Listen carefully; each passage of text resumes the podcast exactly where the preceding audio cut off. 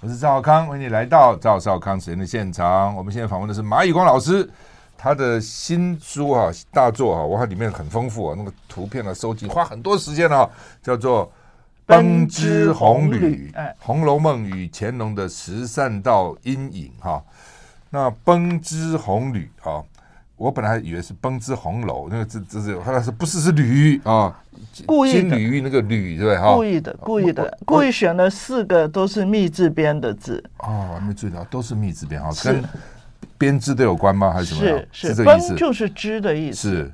那红就是《红楼梦》嘛，嗯，就是织的丝线。是。那主要的是曹雪芹很喜欢玩文字游戏，嗯，所以我就效法一下，嗯，就用了四个字都是密这边的 来取这个书名。是。是，是那刚好大家可能看不到李健父兄在我们现场哈，那可惜我们因为这个地方很小，麦克风是有限啊。呃，等一下会分享他一点歌声。好好，为什么你会写这本书？其实我从你之之前写过《石头记》什么，对不对？《石头记》的虚幻与真实，重读《红楼梦》。你对《红楼梦》当然了解，你都是环保啊，我们这一个地球，什么时候你对《红楼梦》这样有兴趣？因为我是双子座的嘛，双子座兴趣很多，哦，有不同的兴趣。对，而且都是极端的啊。那其实我初中就开始读《红楼梦》，嗯，那后来也。比较喜欢看那个红学相关的，嗯、呃，批评啦、分析啦、理解啦。是。那后来我做了几年监察委员了，就学会了查案了。我觉得 《红楼梦》里面有蛮多案子啊，蛮多密码可以查。嗯、所以呢，就在呃，我第一次中间呃，我们有三年半的休息时间嘛，我就写了第一本。虚幻与真实啊，《红楼梦》里面的《石头记》的虚幻与真实。那后来，呃，前几年退休了嘛，嗯，那觉得说，哎，好像应该再继续查下去啊，嗯，所以就把这个乾隆跟《红楼梦》，因为我觉得说，《红楼梦》过去人家都认为说是顺治出家啦，啊，这个太后下嫁啦，啊，呃，摄政王多尔衮啦，因为。里头假设假证的名字拼起来刚好摄政嘛，啊，就有很多这种猜测。所以有以前有一次呢，就是在跟李建富兄一起的一个基金会的会议上，啊，茶余饭后我就把我的一些发现讲一讲。哎，讲一讲，大家都蛮有兴趣的。嗯、那健富兄也就说，哎，这个可以录有声书啊，嗯嗯、所以就促成了。刚好退休也比较闲嘛，那我就开始着手在做这个事情。所以有声书也出来了，对不对？也出来了，著作也出来，有声书也在我们芝芝线上听，你可以这个去订阅哈，芝芝线上听，而且现在呢还在特价期间，因为等于是刚刚开始哈，所以可以可以欢迎你到滋滋线上听上去看哈。好，那到底因为《红楼梦》看了很多，有人非常喜欢说，都变成一个叫红学，对不对哈？很多人去研究啊、钻研啊等等，有的人一看一看再看，百看不厌哈。它到底迷人的地方在什么地方？我想《红楼梦》为什么你这你也说它好像是什么有史以来最伟大的一本小说？应该是因为单单讨论《红楼梦》的文字啊，到现在已经累积差不多六亿。哇，这么多啊！但这里头蛮多就是胡思乱想的了，嗯，因为它太容易让你引起联想啊。那我想从它出版以后，清朝出版以后，就有很多很多的猜测啊。那还有以前还有这个点评版的，那很可怕。那一本书《红楼梦》已经很多文字了，很厚了，它一段还要给你点评。几百字啊，所以还有还有《红楼梦》索引，那还是那个大学者蔡元培啊主笔的，他里头就把这个林黛玉啊什么，就隐喻做明末的清初的一些情怀名妓，像什么董小宛啦，这个啊这这一些啊。那他们是反清复明派啊，秦淮，你你去过秦淮河没有？啊，去过啊。我觉得最有让我印象最深刻是什么，你知道吗？嗯，除了歌台舞榭那些船以外呢，那边是个考场旁边，是那边是个妓院，是 就在妓院就在考很大一个妓院，很大的考场。我想古时候那些这些学子是怎样啊？呃，这个因为六朝金粉嘛，那里总是有粉味嘛，那。我特别在书前面，就是可能比别人占了一点小便宜，我就写原籍金陵。啊，我是南京人，是，是我看到的，南京。哎，那原籍金陵，曹雪芹应该是生在南京了，嗯，所以我觉得跟他呃蛮有渊源，而且听说我们家老家是李后主的旧宫殿的遗址啊的那一带，所以也许这个吧，就让我对这个故事更着迷，嗯，特别有兴趣哈。好，到底哈，因为《红楼梦》本身就已经，说实话。各种人在探讨，你刚才也讲嘛哈，我看也大概不少人光靠这个研究《红楼梦》去拿写硕士学当拿博士论文，应该很多对啊。哎，是。那你的十三道阴影什么意思？就是它有十三个比较隐隐秘的，要应该去去追寻的，去去搞清楚的地方。因为过去很少人把乾隆跟《红楼梦》连在一起嘛，嗯、那可是这中间有一个极关键的人物啊，就是。呃，平郡王福鹏啊，平郡王是清朝的八个铁帽子王，世袭王帝。他年轻时候很英俊潇洒，非常老的时候变胖了。呃，按照你的讲法是吧？可能是元妃的原型，为什么呢？嗯，因为他是常雪琴的表哥。嗯，啊，就是常雪琴的姑妈经康熙指婚，从一个包衣奴才嫁到铁帽子王做嫡福晋，所以这个平郡王的身份是非常高贵。那他是康熙四十七年生的，那乾隆是五十年生，所以他们年纪蛮相近的。那大概在雍正六年的时候，雍正就让平郡王跟弘历、弘昼兄弟一起读书。那弘历就对这个爱新觉罗的长辈啊，其实辈分比他应该是低一点啊。就非常的仰慕，写了很多很多的诗给他。那个诗的名字，我在书里头也有把它诗印出来。嗯、冬夜忆平郡王啊，就是那个诗诗情是很浓郁的啊。嗯、那在这个乾隆还没即位的时候，呃，雍正就很重用他，给他做定边大将军，那是等于三军总司令最高的军职。嗯、后来乾隆即位，他就回来。秦王啊，因为不是很多人呃觉得乾隆应该得这个位啊，就就被封总理大臣，等于宰相。那高阳先生呢，就首先指出，就说元妃封了凤藻宫啊，凤藻是指宰相文笔啊。那高阳也会算八字了，就说元妃书里面的八字跟。冯福鹏人生八字中间有非常非常多的巧合啊，那碰巧我我也会算八字，而且高阳还算错啊，我的我有这个分析啊，他他是这个八字要过节才能够到下一个月，就像呃今天二月二号还没有立春，所以现在还是虎年。哦，这样子啊，是不是过了阴历年就算？不是不是，要二月二月四号立春以后才是兔年。所以呢，福鹏的生日是已经过了节，虽然他六月二十六已经过了节，他应该用庚申月算啊，就是这样算起来，他是一个呃，真的是很帅很。英俊，算的算可以算出来人帅不帅啊？对，对，当然。哇啊，这样子啊。他是那个辛未日生的嘛？嗯、那辛日生的人都有一定的貌美的气质，像 Grace Kelly 啦、嗯、啊这些啊，嗯、就是这个是呃细节。嗯、所以我我个人就是这细节，搞不好我们的听众还。观众蛮有兴趣的，那我们 找时间再谈八字。好，请继续。嗯，那这个福鹏在乾隆十三年就过世了。嗯，啊，那乾隆还为他辍朝二日啊，这个在乾隆朝是非常难得的殊荣。他他很无情的了，他老师一天啊，朱朱老师一天，然后长子五天。啊，孝贤皇后她最多了啊，那她第二个皇后不用讲，根本一天都没有。那什么张廷玉、鄂尔泰，他自己亲叔叔通通没有，所以他对福鹏应该有特别的感特别的感情。而且我个人在书里面还讲了一个两天不上朝就是是吧？两天休朝，休朝，哎，就下半旗嘛，就跟我们现在这样啊。然后呃，我在书里面还写了一个野狐禅，不过这个是就是我我个人认为说，他认为福鹏转世成和珅。嗯，所以为什么对和珅那么好？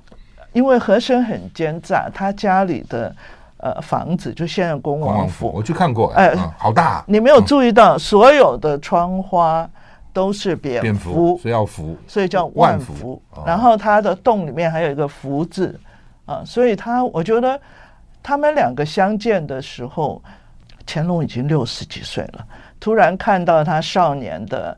呃，挚友这个又又那么年轻的回来了，二十几岁对不对？二十几、二十五左右。他反正他们见面没几个月，他就从抬轿子的变成总理大臣嘛，军机大臣、总理、首席军机总理大臣，不次拔擢是是很快。这个是很很难的了。嗯，就是人家说，就是有一些人认为说啊，和珅很会奉承他。我想奉承四个月也没有这么快吧？他他是不是等于像像立法院或是行政院一个司机？突然变成行政院长，而且有一点 这样，这样啊，对啊，这样，对，立刻啊，这很吓人了。我们休息一下再回来。I like 103, I like radio。我是赵康，欢迎回到赵少康时间的现场。我们现在访问的蚂蚁工教授谈他的新书《崩之红旅》，《崩之红旅》啊，那也出了有声书啊，也出了有声书，同时在芝芝线上听。也可以听到啊，一共多多长？我看我看的资料有九个钟头，对不对？九小时，九小时。我看我记得没错嘛，九小时的这个有声书哈。那李建富兄弟，李建富是引言人，对不对？呃，制作人，制作人兼引言人哈。好，那么所以大家有兴趣呢，可以到知之知之线上听，而且从在二二二八之前都有特价啊，都有特价啊。那对于这个谁适合听啊，这边有哈，有对于。历史与经典红楼文学有兴趣的，对于清代历史学啊，它的这个延延续内容有有研究的，想了解宫廷斗争哇，这宫斗戏蛮蛮有名的，宫廷斗争背后真相的爱好者，对研读帝王学思维跟应用有兴趣兴趣的人都适合来听哈。其实我知道《红楼梦》很多人有兴趣的，哇，这个红学这是已经变成一个特别的一个学问了哈。好，马老师请继续。好。我想，嗯会让我注意到乾隆啊，跟《红楼梦》的关系，除了他跟曹雪芹是同时代的人物啊，他们有一定的共识性外，最主要的是乾隆一系列的画像啊。我们知道他少年的时候是很很不得志，因为他出身很低，他妈是谁都证实都是可能都是假的。所以儿子有没有地位跟妈妈关系啊？那当然了，当然了，母以。子以母贵，那皇后生的当然是不得了了啊。那等到像这个乾隆是康熙五十年生的，他一直吹牛他祖父多爱他，可是呢，他到康熙六十一年三月才见到。才见到祖父，然后康熙没几个月就死了，所以你说能多爱呢？啊，多宠多多少孩子啊？啊，康熙孙子他活着的时候有九十三个，那里头一半他都没见过。九十三个孙子，呃，二十儿子二十三，二十四个儿子，呃，九十三个孙子。嗯，啊，当然儿子里头还有一些没有，他存活，他生了三十五个，那有序齿，就是有名字的二十四个，有的死了。啊，那其实二十四个里头也有六七岁、十岁什么就过世。为什么那时候？那么就公共卫生的关系嘛，这叫皇室天花天花天花呃，十亿天花都有，嗯啊，还有宫斗剧里的毒杀，杀毒毒死了，毒死都有，哎，都有都有可能了啊。那所以乾隆在他父亲即位以后啊，他父亲最宠爱的是年贵妃生的福慧，嗯啊，宠爱到不像话。那我里头有一个章节特别比，不像话什么意思？就是说，乾隆根本不能跟他弟弟比，他弟弟才两岁，拿到了最好的赏赐啊，彩绘的这个砚砚台盒啊。那那个，你猜乾隆拿到什么做的砚台盒？他的红袖还拿到了宜兴发廊的哦，都是名品。乾隆拿到锦盒，就是你现在到光华商场买个东西给你那个锦盒。然后在雍正六年，这个古今图书集成出的时候，只有十九个棉纸版，就最珍贵的，福会拿到。呃，乾隆也分到书了，竹纸版啊，一共就是他的都是有差别待遇啊。所以呢，他第一次呃封王啊，是到他二十二岁。啊，雍正十一年他才封王，之前他都是白身，就什么连个贝子都没有。啊，贝子贝勒我们平常常常听到，那比较低阶的，郡王、亲王他都没有。啊，他到二十二岁才开始封，一封当然就封了宝亲王了。那封王以后呢，我们就看到大画家郎世宁画他，开始画他。他以前都轮不到郎世宁画，就画的这张画就非常奇怪。他画了一张叫《采芝图》，采灵芝。嗯，那我相信构图是他设计。嗯，那里头他跟一个小孩互看。嗯，然后等到他即位后不久，他终于说那个小孩也是他。啊，两个人啊，所以呃，像刘继敏教授啊、童元芳教授都说，哎，这个思维很奇怪啊，二影二线一影。因为那个一影就是他自己再去看那个后边又题字，就很奇怪的一种情愫。那这一张画还不足以说啊。等到乾隆十四年，他又叫郎世宁打个草稿，就画一个叫《平安春信图》，就画中年的乾隆皇帝啊跟这个少年宝亲王互看。还传递什么花枝啊？嗯、然后这个图他也画了无数幅，甚至在养心殿山西堂外面东暖阁的墙壁上画成壁画，到现在还在，还在变成壁画啊，一样一模一样的构图。然后他还有一系列宫廷画家给他画的图，叫试一试二啊，那种画至少现在还存了五幅，就是他坐在榻上。啊，在那里看他的古董收藏，后面挂了一幅他的画像，啊，试一试二，而且这样也有五幅，那所以他老是把自己放在画里面，是什么意思呢？不是搞不清楚自己是谁。哦，啊是，搞不好有双子座，一而一，我我觉得 是开玩笑的，是真的，不敬之意啊。啊，没有没有，是两个他这样，我我这个是得到一位呃物理学博士，而且挂牌。看过八字的一位学者的肯定，他认为我在书里推的双子座的八字才是乾隆，还真的是这样，哎，还真的是这样，真的这样。那当然没有办法证明，因为他中间洪荒之力去毁玉牒，他说还放火烧掉，哎，那为什么怕记录？要你就觉得不喜欢给人家知道出身太低吧？嗯，那我觉得他是。有点搞不清楚自己，就是说他的德位啊，因为他父亲死的时候还很年轻，五十几岁，壮年。康熙都做了六十年，他父亲雍正十三年就过世，所以他能不能够做皇帝是一个问号。不知道，嗯，突然做了皇帝，好像得了乐透一样，所以他有点搞不清楚自己。比乐透还还大，六十年的荣华富贵。对，乐透很多人拿乐透就笑。就就就浪费掉了。我们继续再回来。我是赵康，你回到赵少康时间的现场。我们现在问的是蚂蚁工教授谈《崩之红旅》哈。呃，《红楼梦》与乾隆的十三道阴影啊。那李建福先生是制作人啊，那也是导言人啊。那另外呢，这个有声书有九个钟头，除了实体书还有有声书有九个钟头，你可以在。这个自制线上听啊，现在都可以听得到，而且现在因为刚推出啊，所以有特价优惠啊，呃，内容非常精彩，而且我看这个马教授收集了很多很多资料啊，你还跑到北京故宫跟他们去谈是吧？呃，那是因为很久以前我替他们的《紫禁城月刊》写这个清朝皇室跟《红楼梦》里人物的一些关联啊，像这个。太子胤仁了啊，或者皇十四子了啊，这都有一些多多少少的在《红楼梦》里头的一些影子啊。嗯、那像当时也还没想到乾隆，那因为我一直在研究福鹏跟乾隆的关系嘛，所以我就要求说，我可不可以去看一下乐善堂啊？就是呃乾隆在做皇子结婚以后住的地方，就那是不开放的，现在叫崇华宫，就他们那时候就特别开放开放给我看一看啊，就了解里头的格局。那那当时呢就觉得很奇怪，因为走走走就走到那个神武门边啊，神武门我们知道是紫禁城最后一进。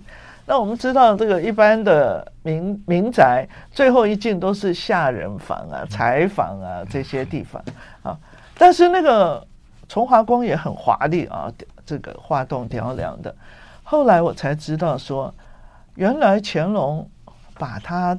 被分到的西二所，就是像下人房一样的啊，五间里头的一间，把一到五全部拆掉，就改成素芳斋、戏台、崇华宫、崇华宫的小厨房、建福宫、建福宫花园，就做了一个非常非常大的华丽变身。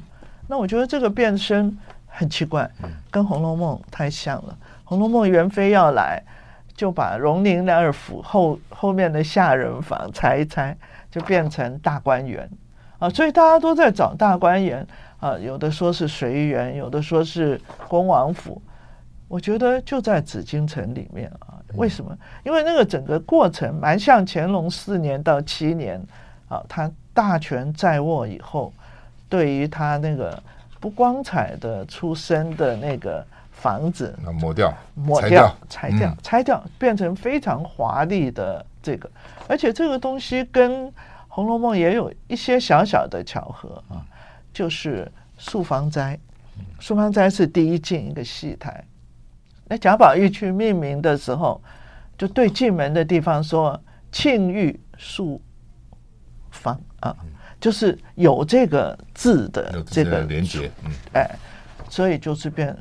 素芳斋有点奇怪啊，然后呢，我们把那个比例，就是从华宫的正殿的地方，就是大观园里天仙宝镜啊，就说很多东西都可以，甚至于像这个呃妙玉住的地方啊，也可以跨到旁边御花园的玉翠亭啊，那个地方刚好是道士娄敬环帮雍正治病的时候住的地方。啊，唯一一个男人可以住在大内里面啊，都是都是有各种文字上的一些巧合。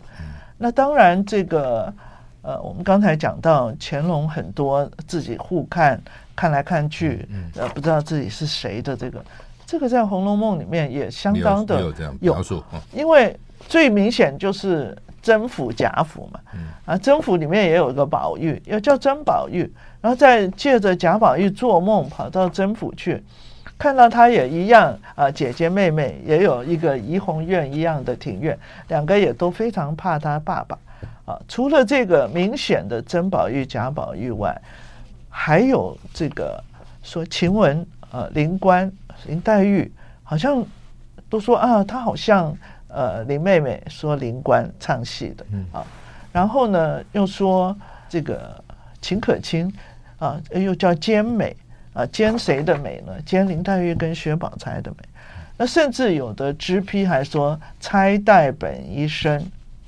林黛玉跟薛宝钗啊，作者原先的计划要把他们最后合而为一，嗯啊，那当然像神话一样，到到最后也没写出来了啊。所以这种一人两面、两人三面啊，这种奇怪的这些组合。在多铎啊，就是多尔衮的弟弟多铎的五世孙的一本书里头，就写说这个是一是二，他就指出《红楼梦》里头真玉假玉是一是二这个非常奇怪的事情。那我觉得这个也跟乾隆的人格画像啊，好像有一些密合，所以这些都呃促使我对到底乾隆对《红楼梦》的影响有多少啊？就做了一点挖掘。嗯，是。那么我们现在访问的是马以公教授谈《崩之红旅》哈。呃，这里面有很多的图片啊，什么从哪里弄来的？图片呢，有有一些是从这个危机共享资源啊，那我觉得现在正好这个共享资源上面有非常多珍贵的图片。那也有一些是从这个 Smithsonian 啊的 Fleer Gallery 啊，那还有美国国会图书馆，那还有大都会博物馆，那有的是我自己拍的啊，大概没有著名的都是我自己拍的。嗯，呃，拍的很好啊，还有一些是李前朗教授提供的啊，包括我们刚刚提到这个紫禁城的后面西五所。变身为大观园的这个场面，呃，李教授也画了一个想象图啊。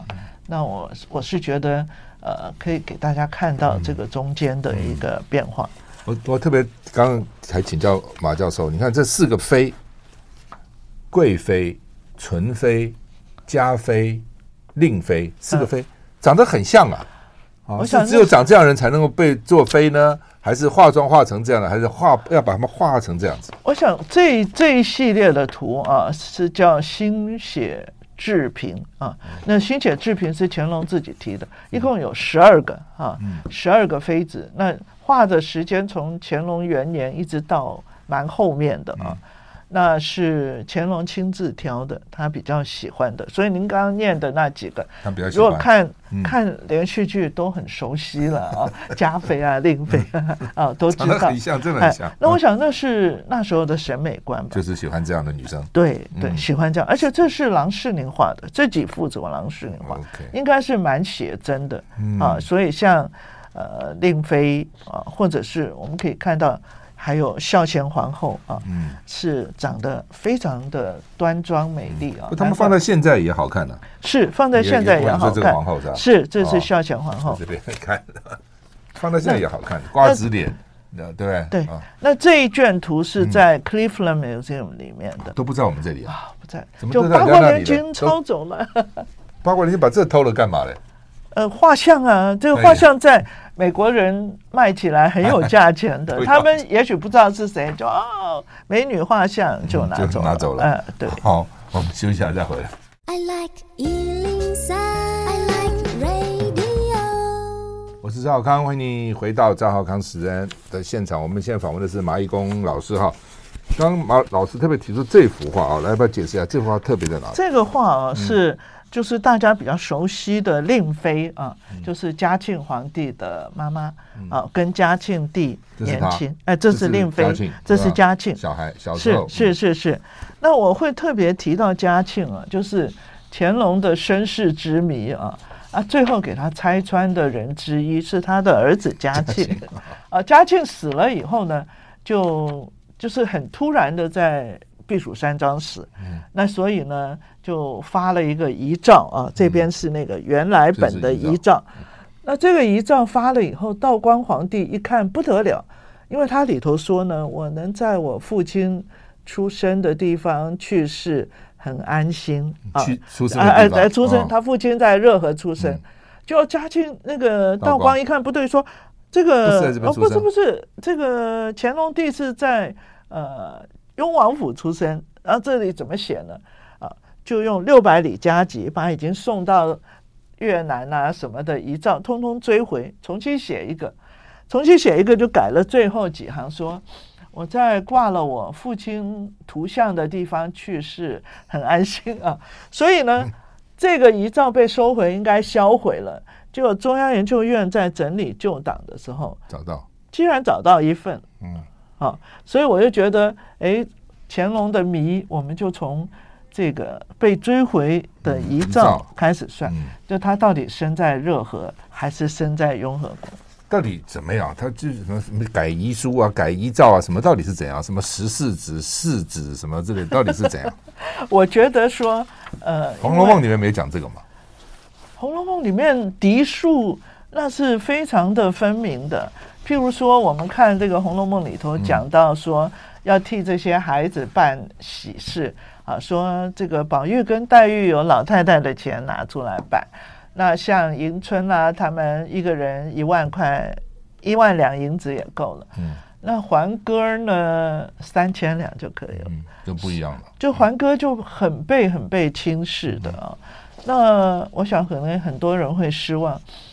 这个《红楼梦》里乾隆不是贾宝玉，原来是贾环啊。那我是找到几点蛛丝马迹，就是非常奇怪的，就在赵姨娘要马道婆去演证王熙凤跟贾宝玉的时候。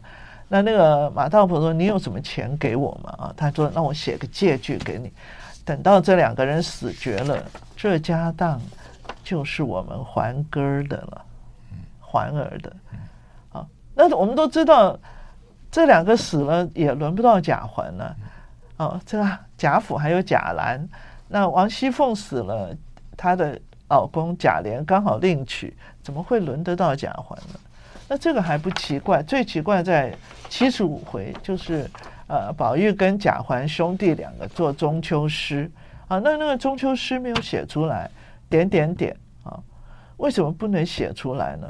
因为那诗可能犯上啊，因为贾环看了贾环的诗被贾赦看到以后说，哇，我们就是要有这样的气魄。世家子弟就是要这样，你就照这样写下去，将来这世袭的前程，怕是由你来世袭，这多奇怪的事情！好，世袭是贾赦这一边，也轮不到另外一边。另外一边，嗯，他爸爸那个贾政的官是呃恩赐的嘛，所以也轮不到。因此，我觉得说这个嫡庶的这个。绝对差别待遇啊，就是让乾隆对他的身世就自然就有一种自卑，啊，就是外面的氛围都是这样，他就自然就会自卑，像是呃，他除了那些赏赐都不如他弟弟啊外，他结婚的时候，他结婚是七月十八号，鬼月，嗯，然后呢是。他们那时候也在乎这个吗？当然了，清朝更迷信了。哦、当然，弘历、弘仲还有允禧，他的叔叔允禧三个人是一天。你想想看，什么样的婚礼是啊？三个人一天，就是丫鬟、小厮配嘛，一起送作对啊，你们就就就就一样啊、哦。然后更奇怪的就是，还看到一份公文，那个。内务府写的说，这三位皇子七月这个结婚，结完婚以后，第二天呢，啊，就来拜见皇帝皇后来请安嘛。结果那个皇后出宫不见，这三个人的妈妈都太低贱了，皇后不见了，而且他们也没有没有任何封号嘛，贝子也不是，贝勒也不是，不要说郡王亲王，他不见，他跑到圆明园去。啊，就不见。那更更奇怪的是，皇后在雍正九年死了，死前特别交代，我的丧礼不准弘历弘重来。那时候他在人世名分上的儿子只有这两个，孝子是多么重要，在中国的丧礼，他不要他们两个来。啊，可见他们两个在皇后的心目中身份之低微。啊，所以这个这种低微就变成他想要洗刷掉的东西。所以在他即位以后，即使连高阳先生也认为说，福朋友帮他到呃去改这个玉蝶，改他的出生。那记录的最真实的出生是康熙五十六年版，因为玉蝶差不多十年修一次。康熙五十六年版的玉蝶不见了，嗯，完全没有。然后，内务府的玉蝶通通烧掉。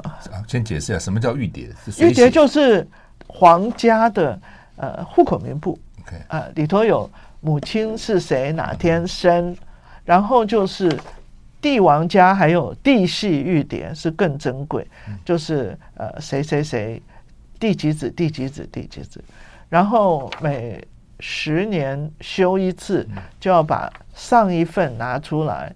然后这一次重修，新加了什么人，去世了什么人，什么人位置变了，譬如做了皇帝，就要写到前面，名字还要用皇陵遮起来。然后因为是三份嘛，一份在呃皇史城，就是最高档案库；一份在礼部，一份在中人府，就中人府的烧掉，礼部的移到沈阳，那最后修的时候可以进皇使臣，所以五十六年的通通不见了。就可能有湮灭什么湮灭什么什么什么东西十六年的湮灭，五十六年下就那一年呐，五十六年那一年是吧？康熙五十六年版本修的是最真实的乾隆的身世，不见了。那只看到五十五年版，没有没有没有都没有了。在前面就四十几年，他十年修制，哎，所以四十六年，啊，四十六或者四十五，嗯。OK，现在再回来。好，我们终于把李健富兄请来了，把隔板拿掉，加了一个位置，虽然挤一点了哈，不过这个热热闹一点。好，那么《崩之红旅》，马玉光老师写的哈。那健富兄是制作人，也是引言人，来讲讲吧。是，那因为我们在我跟马老师在重友文教基金会一起开董事会，常常碰面嘛。那那个时候就提到这本书，他想写写这个。呃，这个尤其因为那个时候有另外一个电影，嗯，什么什么什么阴影嘛，啊，嗯，对对对，那是那是几道阴影，五十五十一 好像都对。你你你在讲史上，我一直想说那个到底是五十道，五十道，五十道，OK。那就讲说乾隆他其实跟《红楼梦》之间有千丝万缕的的呃连接哈。是那嗯，所以我们就觉得很有意思。那因为马老师的声音也特别有。很有吸引力，很特色，很有特色，一听就知道。对对对，那我就邀请马老师。那时候书已经文字已经差不多写，差不多差不多。写了多久啊？基本上写了差不多一年多啊，还好啦，还算快，还算快。然后最主要是图片收集，差不多花了两年多。对，那个不容易，嗯，就很这些图片很珍贵，而且印刷很精美。谢谢，这不惜工本，这都是很贵的，对不对？还好 还好，所以我们那个时候，呃，马老师的文字是给呃联经出版社来出版，嗯，那我们就说有声书由我这边来来制作来出版，对，那请芝芝来帮忙发行，是是。你有声书其实做蛮久了，对不对？对，我已经做了快十年了，我印象是这样啊，做蛮久了。那好做吗？这个市场就是台湾的市场，坦白讲不够大，太小，对，所以我们还是呃，就是跟其实跟台湾很多产品一样。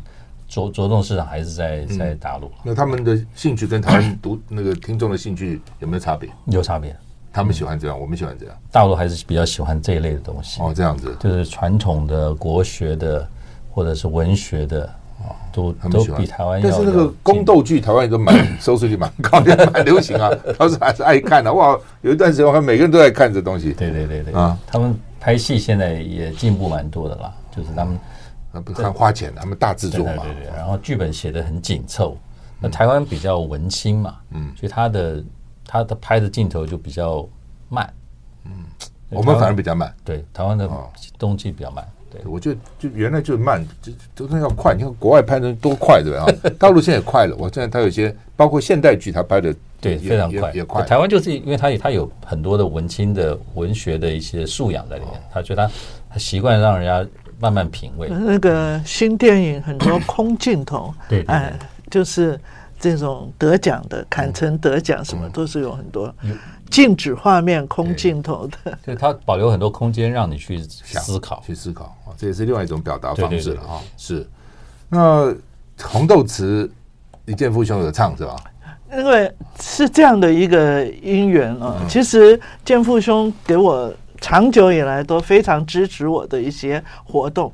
最早最早，快四十年前，我们保护候鸟的时候，《候鸟之歌》就是他的义务来唱的。我在大学刚毕业，对，那时候刚毕业啊。是。那那时候我们在保护屏东的候鸟。那这一次我有一个想法啊，我我认为说乾隆跟曹雪芹两个都是十八世纪的人物啊，那。曹雪芹应该也是康熙五十四年左右出生，嗯，那在乾隆二十七年左右去世。那乾隆是康熙十年出生，那去世那年刚好是一七九九。但是乾隆活得长啊，曹雪芹四十九就死了，一半而已，一半都不到。嗯，那所以他们两个是十八世纪，我觉得是双峰啊，一个就是。文学的，呃，到现在我想中文小说没有能超越《红楼梦》。那中国的帝王四百多个，没有一个人超越乾隆。文治武功、寿命、享福，包括他的，其实他是一个强国的皇帝，不是一个虚位元首。我们说，虽然伊丽莎白二世在位长过他，但是是虚位嘛，英国元首是虚位。所以我觉得这种双峰的概念啊，让这本书更有价值。所以我就想到说，在二十世纪的时候啊，这个《红楼梦》被当时的泰斗梅兰芳编了这个《黛玉葬花》，那《黛玉葬花》是很单调的一个场景。那梅兰芳就在呃书里头说，黛玉下场的时候，就听到梨香院那里传来呃一些女女孩子在练唱昆曲的声音。所以呢，梅兰芳就请他的老师昆曲老师，那时候已经很老，可能不适合上台。乔慧兰啊，唱这个著名的《游园惊梦》，就是非常美的声音，伴着美丽的梅兰芳的林黛玉走下台。那我觉得这个场景是二十世纪的双峰。那我们这个书呢，到最后，我觉得应该要有一个高峰。嗯、那这个高峰当然是制作人了。那我觉得建父兄是啊、呃，可能是华人男生是的声音最好的，而且又有特色。是那里头这个红豆词又是紧接着曹雪芹、福鹏、乾隆这个奇观贾宝玉这么复杂的一个呃。这么深情的一个曲子，所以我觉得说由他来唱这个曲做一个结尾，嗯，可能是个亮点吧。是，应该是个亮点。所以我们的听众朋友、观众朋友有兴趣啊，上现在可以，当然书你可以去买啊，自制线上听啊，自制线上听，那呃就把刚刚马老师还有。剑父兄的这个引言嘛，都放在里面是吧？还有其他几位嘛，哈，还有一些廖显浩教授、廖显浩教授、康来新教授、刘俊敏教授，呃呃，童元芳教授都是文学界的泰斗了，是是，所以那个有很五个高峰了，那包括李建富先生。啊，是是。呃，他们他们是跟你对谈啊，或者有他们一些讲一些事，对不对？都有，都有，都有。所以大家有兴趣可以上滋滋线上听啊，因为现在刚推出啊，所以有特别的优惠哈。那么红豆词要怎样？是现场唱呢，还是播？播，我想播比较好。播一下，那就当一个结尾吧。好吧，当一个结尾哈。好，那么今天非常谢谢这个马宇光老师跟李建富兄到我们现场来，谢谢，谢谢，谢谢，谢谢，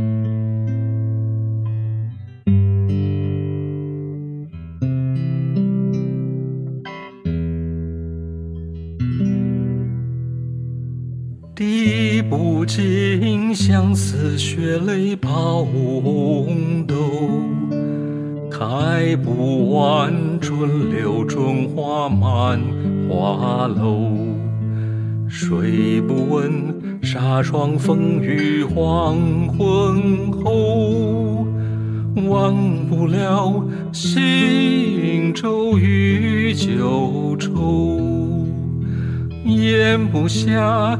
雨里金波夜漫后，瞧不见心里花容瘦。